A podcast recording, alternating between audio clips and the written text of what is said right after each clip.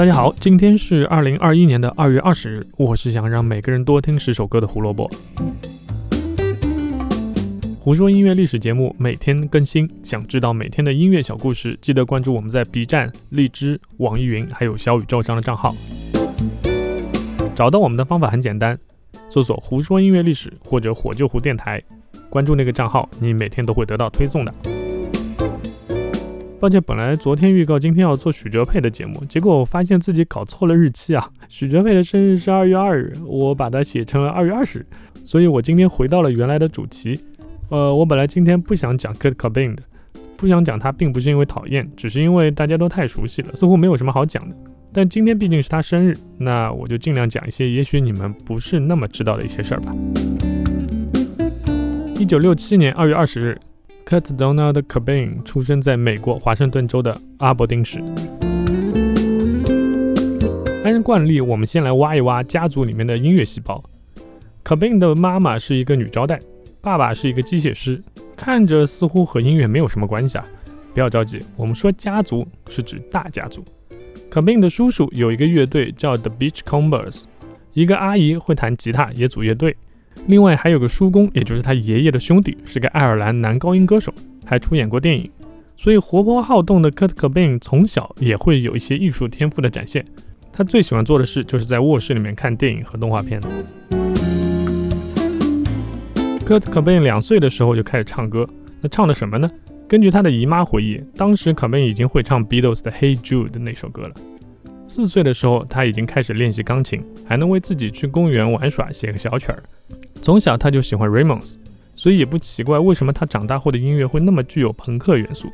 那插句题外话，Kurt Cobain 一辈子最喜欢的专辑是 The Stooges 的 Raw Power。九岁时候，Cobain 的父母离婚，这对他来说是人生最大的打击之一。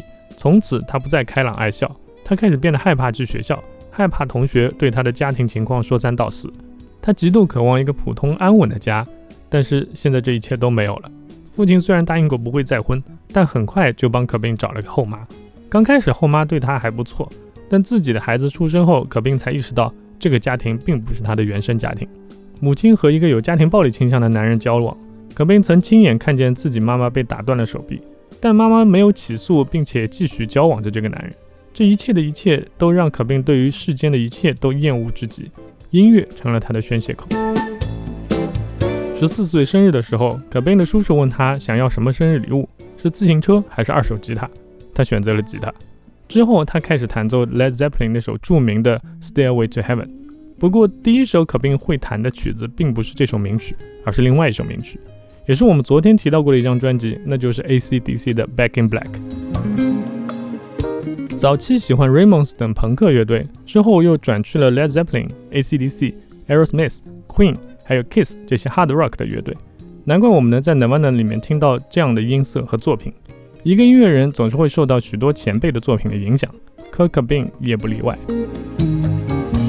到了高中，Cobain 回到了母亲身边生活，但是他觉得反正在高中也学不到什么，索性就辍学了。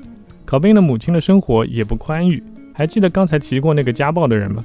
总之，我相信他们的日子不是很好过，所以母亲给 Cobain 下了最后的通牒。要么你搬走，要么你找份工作。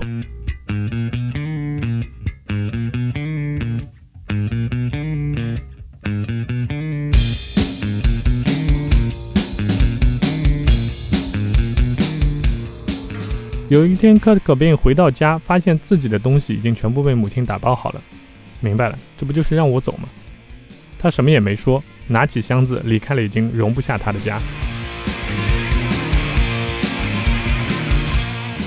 那离开了，他又能住哪儿呢？刚开始，朋友家的沙发还能容他歇息歇息，但时间长了，这也不是个法子。之后，他就搬去了阿伯丁市一条河的桥洞下面，那条河叫做 Wish Car。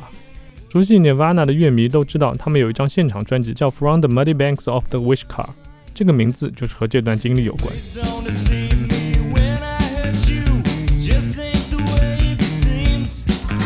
一九八五年。退学后的 Kurt Cobain 一边打工做个看门的，一边组了自己第一个乐队 Fecal Matter。嗯，这个名字我在过年的时候说，估计可能会被打。它的意思是排泄物。乐队也没怎么成气候，一年以后就解散了。不过没关系，因为再过一年，Nirvana 就要诞生了。但我们今天的故事也就讲到这里为止。